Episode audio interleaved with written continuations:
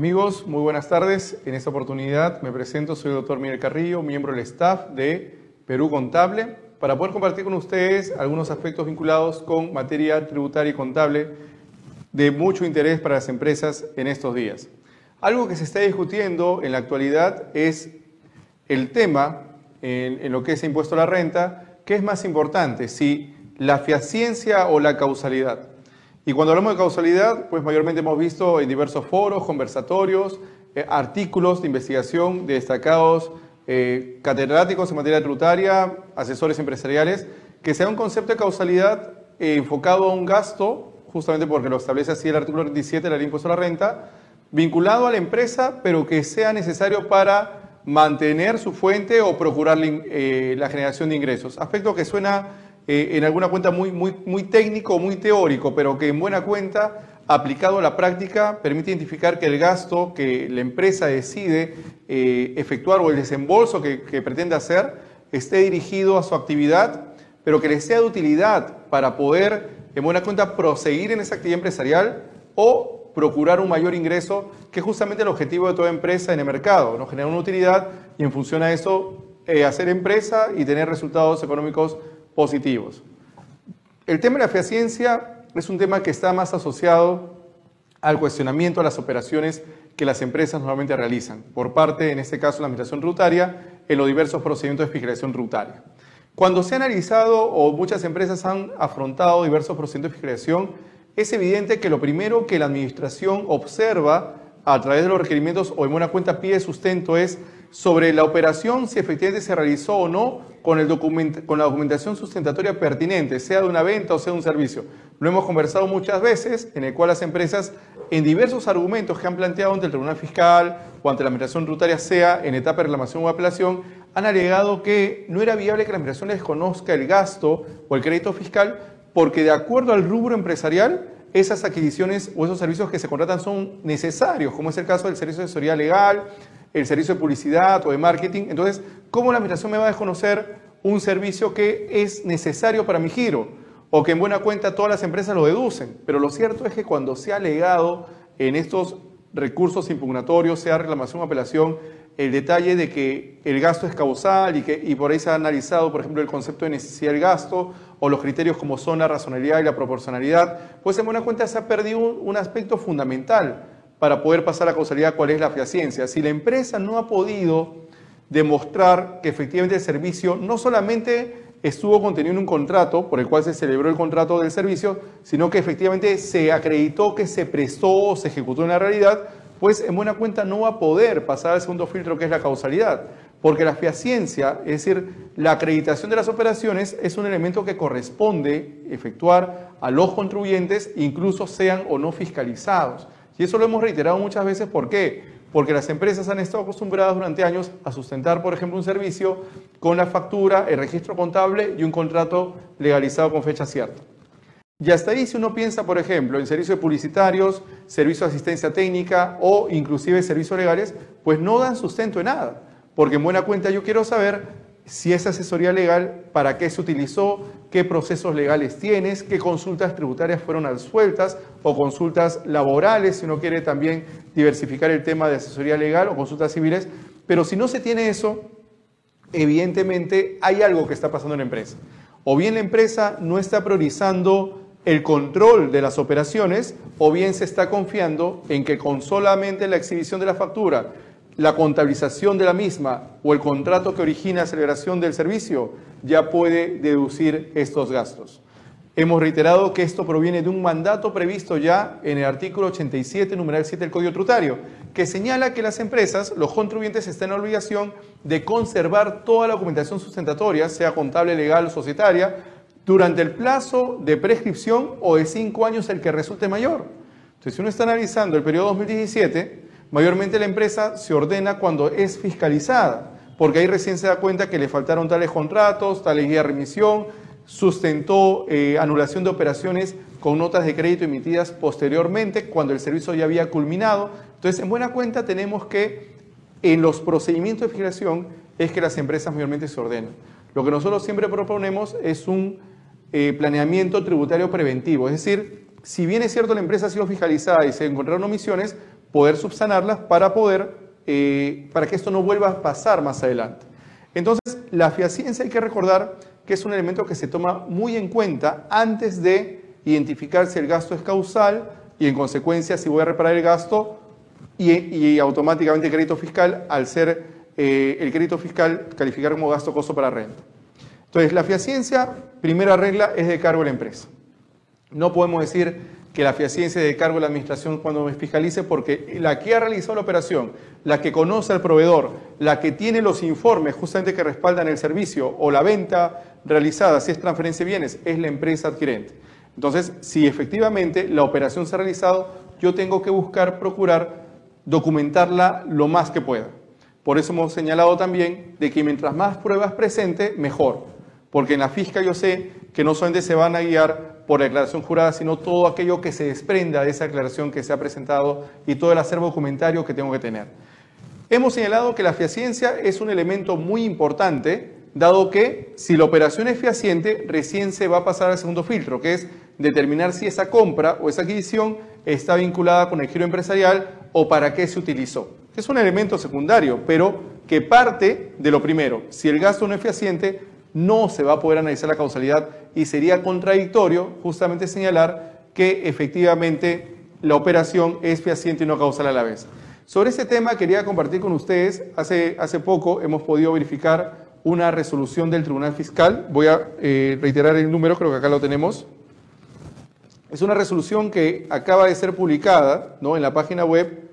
del Tribunal Fiscal, vinculada justamente con el tema que estamos comentando en estos momentos. Esta es una resolución de este año, no es una resolución de observancia obligatoria, ahí se las voy a comentar para que ustedes tomen nota, es la resolución 2697 de la Sala 5 del 2017, reitero el número 2697 de la Sala 5 del 2017, emitida el 24 de marzo del 2017. ¿Por qué he querido comentarles a ustedes eh, esta resolución eh, justamente analizando el tema de fiaciencia y causalidad? Porque en buena cuenta en esta resolución el Tribunal Fiscal lo que ha señalado, ¿no? la 2697 de la Sala 5 2017, es de que la Administración no puede sustentar el reparo de un gasto alegando que el mismo no es fiaciente y a su vez que no es causal, dado que eso origina una total contradicción en el sustento del reparo. Y no vamos a explicar por qué llegó a esa conclusión. Había pasado que a una empresa se le fiscalizó el impuesto a la renta del periodo 2010. Entre los reparos que se efectuaron como consecuencia de la culminación del procedimiento de fiscalización, SUNAT advirtió que diversa deducción de gastos sustentados en recibo con horarios y también con las facturas correspondientes no se encontraban debidamente detallados, no tenían documentación mínima probatoria y en buena cuenta hacían referencia a operaciones no fehacientes. Por lo tanto, en la afiliación lo que mandó fue requerimientos en el cual pedía, necesito que me presentes los documentos por los cuales se acredita el pago, las guías de remisión de traslado de la mercadería de un lugar a otro, sobre los servicios, en qué consistieron, cómo se prestaron y de qué eh, manera se acreditó la utilidad para la empresa, cosa que el contribuyente, bueno, SUNAT dejó constancia que no se presentó toda la información. Sin embargo, lo que llamó la atención fue que al momento de que SUNAT emite la resolución de determinación, deja constancia de que las operaciones no son fehacientes y que no se ha cumplido, en este caso, o el contribuyente no ha cumplido con acreditar el cumplimiento del principio de causalidad y cita como base legal del reparo los artículos 20, 37 y 44 de la ley del impuesto a la renta. Cuando el contribuyente reclama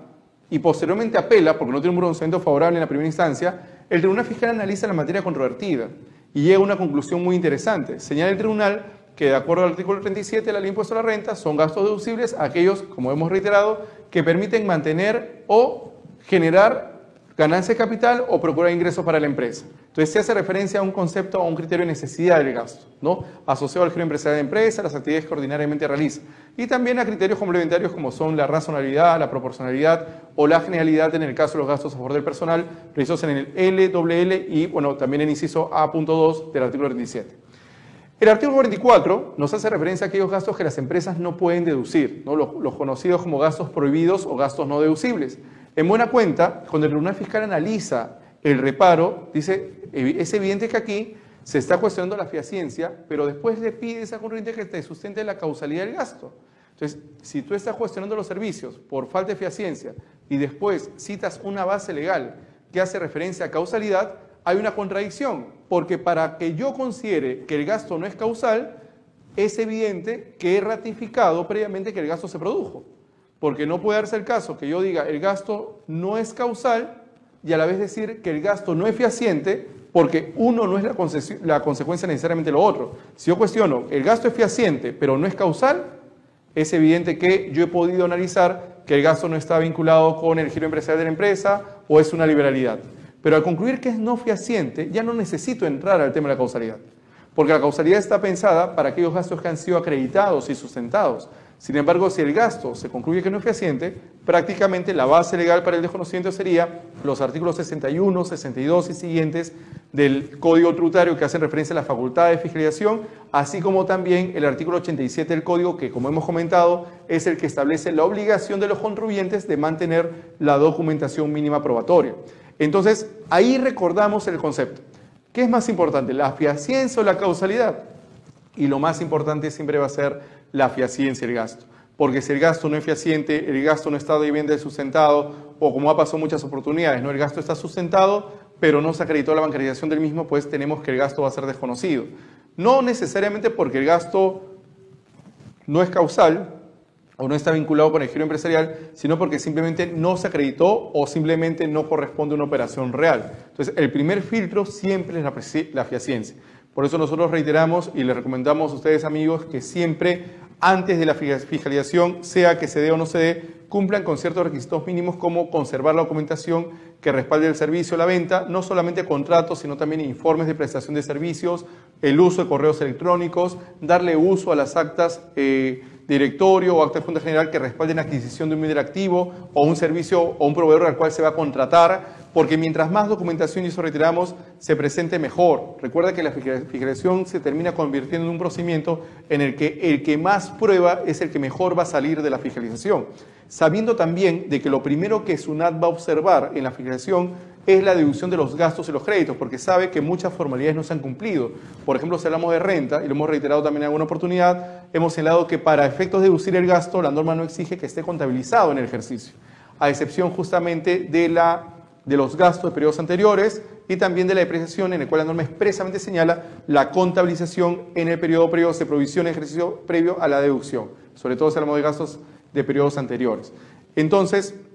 ciertas formalidades que los gastos tienen que cumplir se va a analizar en cada, eh, en cada reparo que la Administración pretende hacer, pero es muy importante la fiaciencia porque sin fiaciencia no va a haber causalidad. Y lo que en buena cuenta, esta resolución que les hemos comentado, el Tribunal Fiscal ha señalado, que es un poco lo que había señalado ya el año pasado en otra resolución, vinculada también con la causalidad versus fiaciencia, es que sería contradictorio, o mejor dicho, es una contradicción evidente, que un reparo se sustente en que no es causal el gasto y que a la vez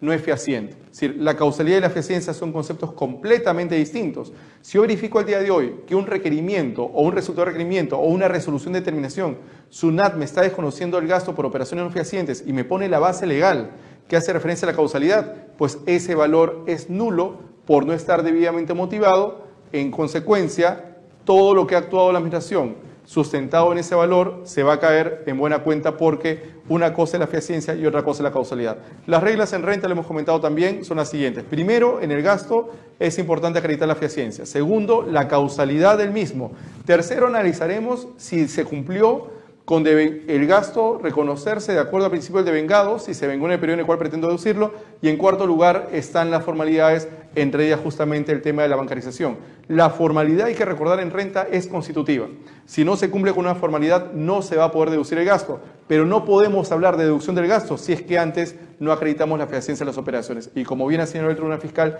no resulta válido que SUNAT pretenda desconocer las operaciones sustentando que no son fehacientes y a su vez que no son causales, dado que cada una es trae una consecuencia completamente distinta. Si la operación es no fehaciente, ya no necesito entrar a la causalidad. Sin embargo, si la operación es fehaciente, necesito entrar a la causalidad para verificar si se ha cumplido el requisito o el principio del artículo 37 de la ley de impuesto a la renta, así como también el devengo y las formalidades que hemos comentado, que se desprenden justamente de un tercer o cuarto análisis de la reducción de los gastos. La recomendación, amigos, en esta noche es que la fiaciencia versus causalidad implica que la fiaciencia siempre va a tener un peso mayor, dado que es un primer filtro que se va a afrontar en los procedimientos de filiación. Por eso la recomendación también está, conserve toda la documentación que respalde sus operaciones, porque el plazo justamente para conservarlos es relativamente elevado. hablamos de cinco años o el plazo de prescripción, el que resulte mayor. El, el mensaje finalmente, mientras más documentación se tenga mejor y mientras se pueda bancarizar todas las operaciones mejor para darle mayor ciencia a operaciones que adolezcan tal vez de una, una documentación mínima sustentatoria y la bancarización podría incluso servir como medio prueba adicional para respaldar que esa operación efectivamente se realizó. En buena cuenta lo que hemos querido compartir con ustedes en esta, en esta tarde es estos criterios de eficiencia versus causalidad y recordar que el Tribunal Fiscal en esta resolución, la 2697 de la Sala 5 de 2017, del 24 de marzo de 2017, publicada ahí en la página web, ha señalado que SUNAT no puede reparar una operación alegando que no es fehaciente y a su vez que no es causal, toda vez que ello implica una eventual o una inminente contradicción. Por mi parte, amigos, muy buenas tardes, muchas gracias. Buenas noches, mi nombre es Marisela Gallardo.